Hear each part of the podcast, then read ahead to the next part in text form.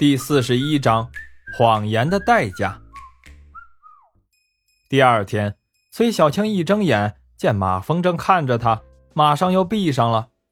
听到马蜂的轻笑声，崔小青睁开眼睛，轻轻地捶了马蜂一下，说：“你闭上眼，不许看。”马蜂听话的闭上眼，觉得身边一空，崔小青已经不见了。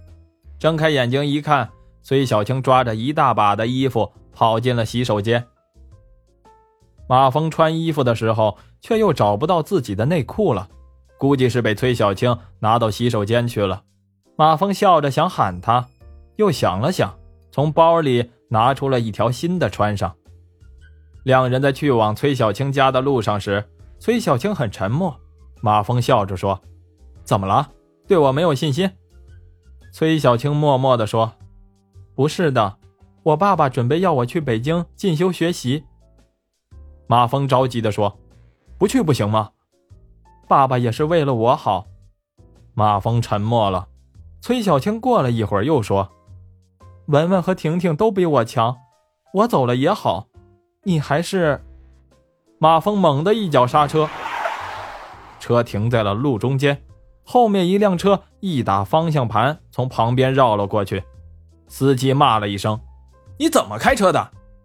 马蜂盯着崔小青，一个字一个字的说：“你别想从我身边溜走，我不会同意的。”崔小青看着从旁边驶过的汽车，急得坐立不安。“你先开车好不好？”“你先同意。”崔小青忙说：“我同意。”马蜂嘻嘻一笑：“那好，先亲一下。”崔小青掐了马蜂一下。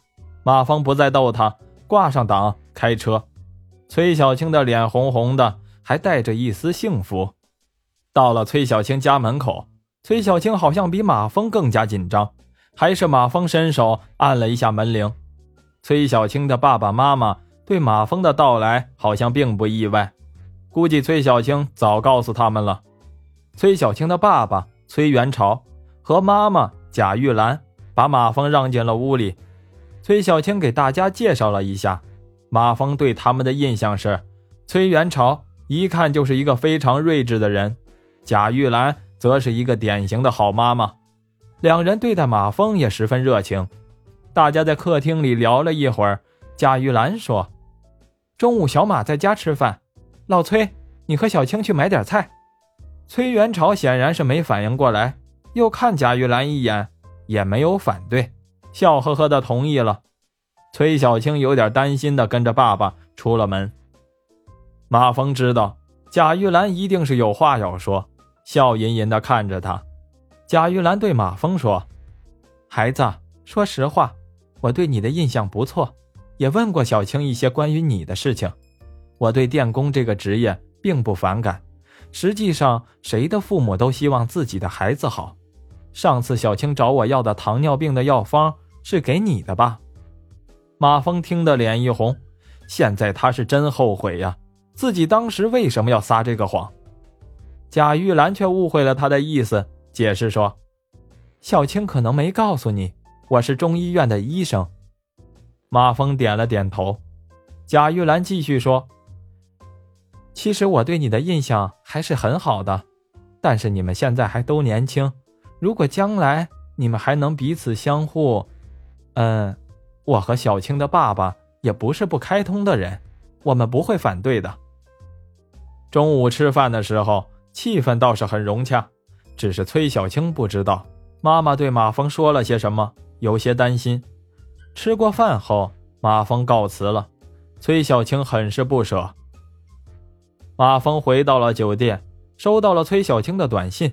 说下午爸爸妈妈会陪他去北京报道，要马峰不要送了。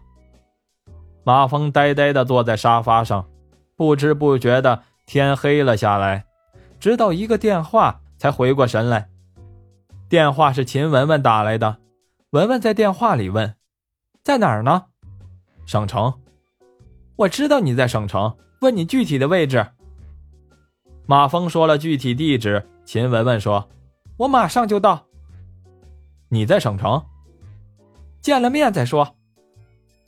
过了半个多小时，门铃一响，马峰打开门，秦雯雯站在门外。马峰把文文让进了房间，文文左右找了找，说：“小青姐呢？”马峰垂头丧气地说：“去北京学习去了。”秦雯雯见马峰不开心，就坐在马峰的旁边，静静地陪着他。马峰问他：“你跑到这里干什么？”文文狡猾的笑笑说：“我来是想在省城找一家代理商的。”马峰才不信。却也懒得拆穿他。上午，沈婷婷给他打过电话，说国外很多客户打电话过来，有请求代理的，有想合作的，还有想买专利技术的，问马峰怎么办。马峰问沈婷婷的意思，沈婷婷说：“国内的市场我们都满足不了，订单都排到一个月以后了。